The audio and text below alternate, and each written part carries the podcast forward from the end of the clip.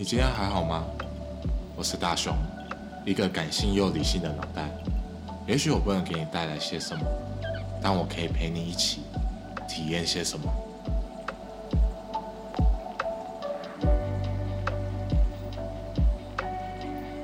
希望你会喜欢 Mouse Talk。嗨，欢迎回到毛师说 Mouse Talk，我是大雄。那这一周是电影周，所以我今天来想跟你分享一部我在大概一年前、两年前所看到的一个电影。那在讲我的电影之前呢，我们首先会有一个口播。那这次是由 Parkes 工会筹备处所筹办的特色周串联计划——电影周之怕你没看过。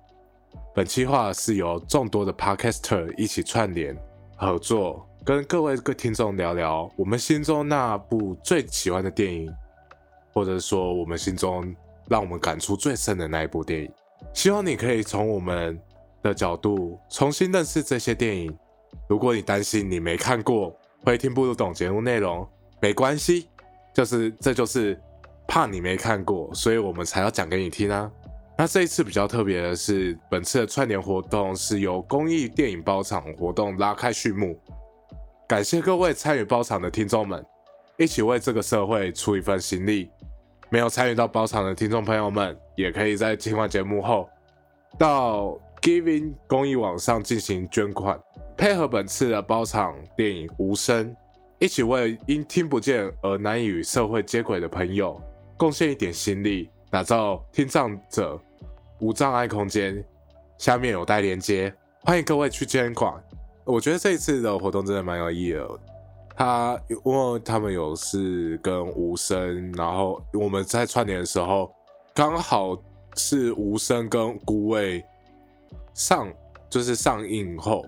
那我们那时候就想说，哎，那就去做这样子的电影包场。那也很开心的看到，就是这个电影包场是满人的，让这个活动可以让更多人知道。而我今天要讲的这部电影呢，主要是为解析那个直播的生态，然后有一个美籍的华裔导演吴昊，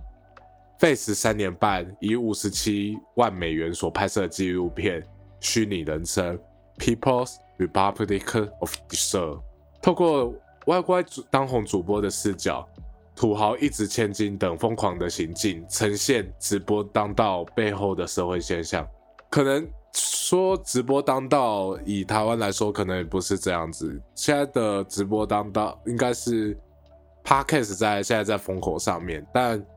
必须老实说，这个市市场是今年才开始起来的，可能也是要等个两三年之后，这市场才会逐渐稳定下来。而我为什么想介绍这部电影呢？其实是因为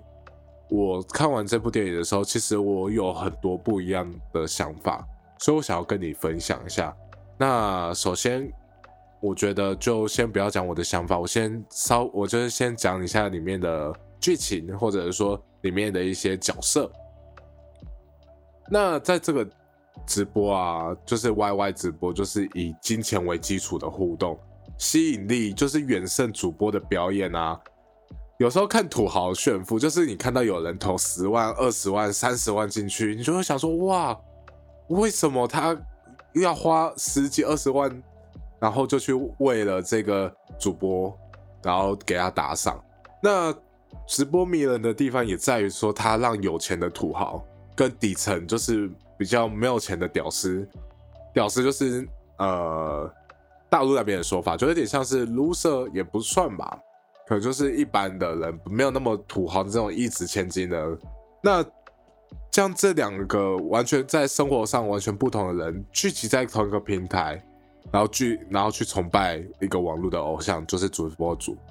由这三方构成的一种三角关系。直播主为了大众展示生活的一部分，成为某些人的精神支柱。接下来介绍一位。粉丝他是阿勇，那他是老李，就是我呃，应该我应该先介绍这部是以沈曼以及老李，就是李贤良这两个在二零一三年是 Y Y 的 Y Y 直播的当红主播。你如果你不知道 Y Y 直播的话，你如果有听古癌的话，他可能就会说，他可能你就可能有听过他在前阵子没多久前吧，一两个礼拜前才说 Y Y 直播被那个美国的浑水基金放空，就说他们里面的数据都作假，那些钱都顶多百分之九十八百百分之九十基本上都是灌水的。那我们今天不讨论说它的股价反应啊，它现在现实状况，我们就谈论七年前在那个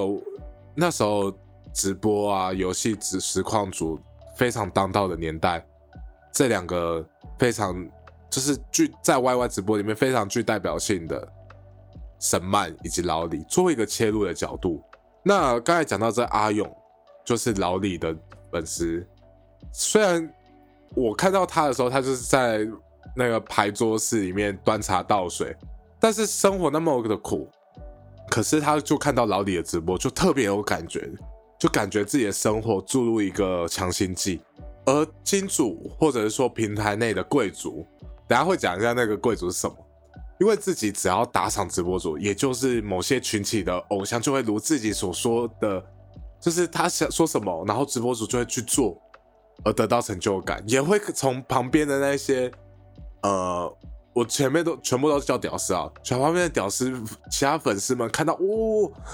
他投了十几二十万哎，然后这个过程中获得成就感，而这些屌丝呢，纵使生活过不过去，他有些人就只有月薪两三千，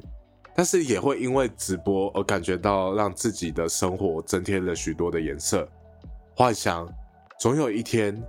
或许我也可以成为直播主，成为。被看的那个人，阿勇就是月薪资源只有两三千，但是人就会为了老李去抖内他，只因为自己很喜欢，他是自己的精神支柱。而沈曼的粉丝则是感觉自己跟偶像更亲近了。哦，我的女神跟我很亲近，就只是隔一个手机，一个平台。我觉得我们很先进，只要直播主有回应自己，就会感觉到很开心。如果今天。就是这个直播主没有回应自己，我觉得可能他们也不会那么喜欢。但是我觉得，就因为直播的生态，就会让你感觉，在这个同一个时间空间下，我们通过一个平台看见彼此，会让这些人会有心中会有很有满足的感觉，就是我离你很近。而里面的金主就是那些土豪们。如果今天这个直播主粉丝很多。在这里成为最独特、最耀眼的那个，对他来说就是获得一个巨大的成就感。可能对于他们来说，并不需要在意钱的投入，他们更多的是喜欢在里面获得成就感。但越玩越到后面后，也发现这个会是一个赚钱的路子，所以后面就有形成工会的体制，就是会去跟直播主签约，然后抽成这样子，也就是我们常说的网络经纪公司。而前面我们有讲到，就是为什么说这个直播里面的贵族，这个直播里面的贵族，我觉得真的是太夸张。就是有一个国王，他打赏三百万，就是他就只是说，哦，因为我股票看累了，那直播平台消费消费爽一下。有一个公爵打赏了三十万，他就说，就就现实中就是那些纸醉金迷，就是那些酒店啊什么的都去惯了，就来网络找找自我啊。最后一个就是我那时候看到他，就是就是非常的大只，叫松哥，他的礼物打赏了一千万，然后他就说，我现实中就是做倒买倒卖的生意啊，啊刷礼物就会让我有很很有成就感跟掌控权，我好像就是治愈了，就是呃控制操作的这一个网络世界。那这个平台的主播就是为我，会因为我的动作而有所不同，而在 YY 直播呢，则有一个年度盛典。我觉得它到后面其实是有点是以这个年度盛典作为一个轴心，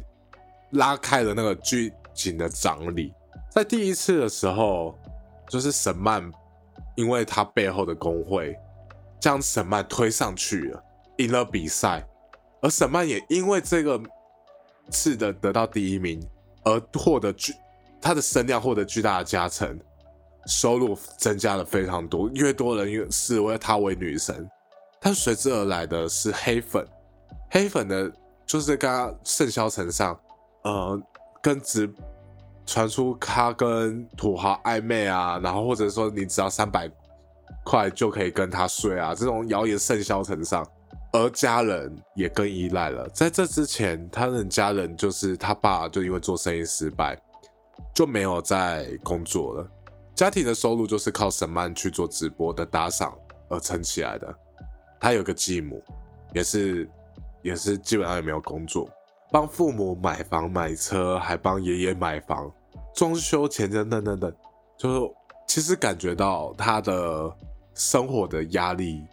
该应该也是蛮大的。而老李，就是我刚才前面有讲到的老李，直播主老李，他输了。老李他因为他认为自由很可贵，所以他没有选择加入工会。他不像沈曼。他没有任何工会去支持他，他的对手则获得一个工会的支持，他失败了，败得很惨，败给了对手工会大力支持的直播主，而这一次的失败而进入了低潮，为摔东西对于家庭更加的疏忽了，最后甚至选择与妻子分居，为什么呢？因为他已经在这个平台拼了三年了。在这第三年，他认为他有机会可以拿到这个第一名，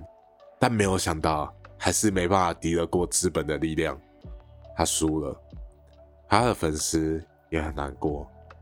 他妻子大宝是一个网络直播的经纪人，他说：“老李已经等了三年了，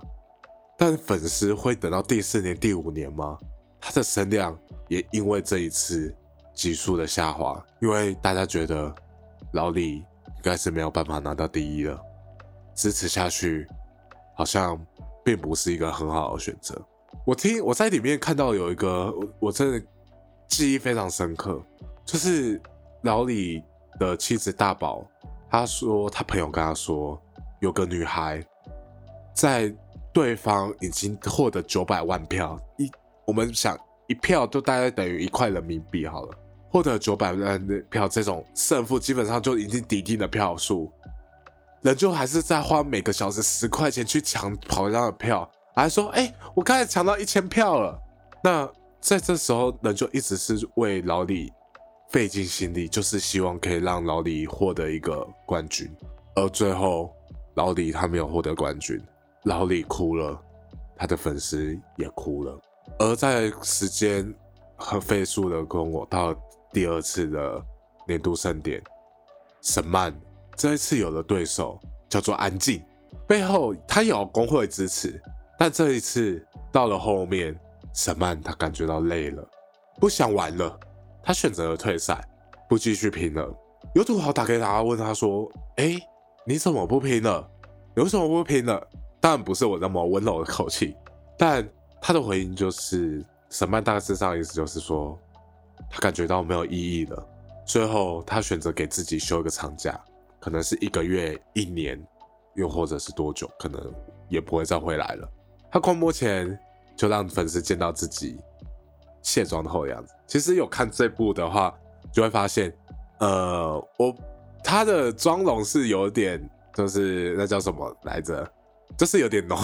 真的还蛮浓的。而老李呢？我们前面说沈曼他选择自用退赛，那老李呢？老李这次真的是拼尽了全力，他这次选择他不要自由了，他找一个工会，这个工会叫做蓝宇娱乐，这个 owner 就是叫发哥，他里面 ID 叫打发时间。好，这不重要，还是他这一次就是拼了命要得回第一，就是我拼四年，我就是要得一回第一，到处去应酬跑团找那些土豪。希望他们可以在关键时刻来支持自己一下，而且还请了两个助理。我那时候真的看到，真的两个助理来照顾自己的生活，来就是他生活就只剩下直播了。而且在这时候，他才跟妻子分居，就是为了让自己没有任何干扰，也不用去管家庭的事情。而他自己也打算花几百万人民币去冲票，他做了那么多，并且这一次粉丝也非常的支持他，就觉得说一定要让他得回第一。看似天时地利人和，但在年度盛典最后，发哥一直跟他说：“我会加再加做几百万，我会再加做几百万，让老李得第一。”但最后也只是个空头支票。这次老李又失败了，拼了四年，最后一年甚至把自己的生活都投了进去。结束后，有许多粉丝都质疑说：“你是不是在跟那个发哥一起来圈我们的钱？”因为他们那时候那个票数已经超过前一年了，就破千万票，基本上就是几千万人民币了，一千万多，一千多万人民币。是，他就，但是到影片的最后，老李就哭着说：“我真的没有圈钱，我真的没有。”他心里的心，我自己猜了，他就真的就只是想要获得一次第一。想要让自己真的在这个平台获得一次第一就好。他拼了四年了，在最后一年，他倾尽自己的所有能力，仍旧没有赢得。就算他获得支持，而但是对方就是没有给他任何的机会了。回到这部电影的名称，People Republic Deserve 虚拟人生。我有在网络上查到一个蛮有趣的翻译，叫“欲望共和国”。在直播的平台上面，大家各取所需，直播主为了名跟利，粉丝获得精神上的满足，以及土豪他也获得精神上的优越感，以及后续利用这个平台为他们自己赚钱。沈曼跟老李都曾想回到过去的生活，老李他在里面也说过想要回家当农民工。但他们都回不去了，在这个欲望横陈的世界当中，甚至在这直播平台当中，他们看到太多太多疯狂的事情了。慢慢的，与以往的自己距离越来越远。看完这部电影，我浮出了一个问题：我们到底是为何而活？是利益的高涨，就是我们可以获得更多的利益呢，还是获得更多的权利？亦或者是追求精神上的满足呢？粉丝为了他们自己的偶像，就算收入拮据，但仍旧愿意花钱支持自己的偶像，追求精神上的富足，有错吗？直播主为了自己的生活，就算受尽各方压力与舆论，他仍旧在直播中维持住自己的位置，不因为这些舆论与压力离开这个舞台，没有意义吗？土豪们为了自己的精神与利益打赏出风头，以及就算被粉丝质疑，他最后也选择把钱收回来，被说是圈钱，但真的有错吗？今天他就是一个商人，他就是要赚钱啊。今天我这个投入太多了，我总是得及时收手，我不应，我就我不我没有必要意气用事啊。我在里面获得的并不是主播。我获得的是这个主播的粉丝带给我的优越感，以及这个主播带给我的利益。我觉得每件事情都有它自身的好与坏，我们很难去评价说一件事情的对与错，只是因为我们的视角的不同，看到的也不尽相同。我看完之后，我也问我自己：我为何我合伙？我为什么要做 podcast？我为什么我要去创业？我其实更多的就是一种。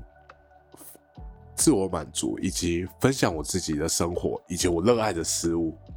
我将我热爱的东西以及在意的东西，透过创业 podcast 的形式分享给你。我看完这部纪录片，我其实自我的感觉还是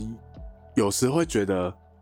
现实会比自己想象的还要疯狂。我没有看到这个纪录片的时候，我没有办法想象到直播的世界，在某些层次层面上面。甚至比现实还要残酷。直播主背后的故事也并非我们的视角可见。这让我其实反思到自己，常常就会妄自下一些结论：某某某就是怎样怎样，我就是看到他怎样怎样，所以他一定是怎样怎样。现在我就是去保持一个有待商榷的心，直到我有机会可以跟本人好好聊聊的时候，在那个时候，我才会对这些人心中留下自己的评价。不知道你会怎么去想这些事情呢？我刚才说的这个电影《虚拟人生》，我觉得它真的很疯狂。你能够想象有人花了十几万、上百万去为了只是为了个第一名吗？我们先不说后面是不是到底是不是如古埃他们说的，就是古埃那个他们节目说浑水基金所提出的报道报告是说，Y Y 直播它里面有很多灌水啊什么样的，但我真的觉得有时候网络其实是真的是比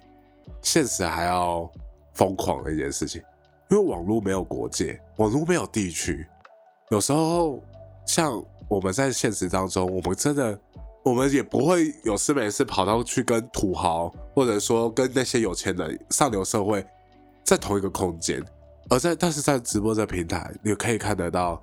有钱人跟就是单纯看的人，就是会有就在这个的时候聚集在一个环境里面，你就会看到那个，那就就看觉得像是一种社会的缩影，非常的。非常的奇妙，因为真的没有想过直播可以搞成这样子，我也真的没有想过会有这样子的直播。希望你会喜欢今天这一集。我我自己看完，我是真的还蛮喜欢的，因为在这一次的分享当中，这部电影是让我真的印象非常深刻的，而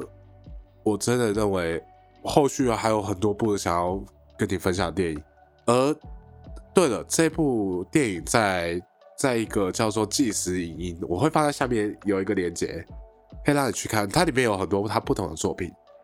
我觉得下次我有机会，我可以介绍他另外一部作品，叫做《成名之路》。《成名之路》这部作品呢，它是在讲中国的戏曲学院的一个故事，也是纪录片。对了，我刚才说的这个东西叫是纪录片，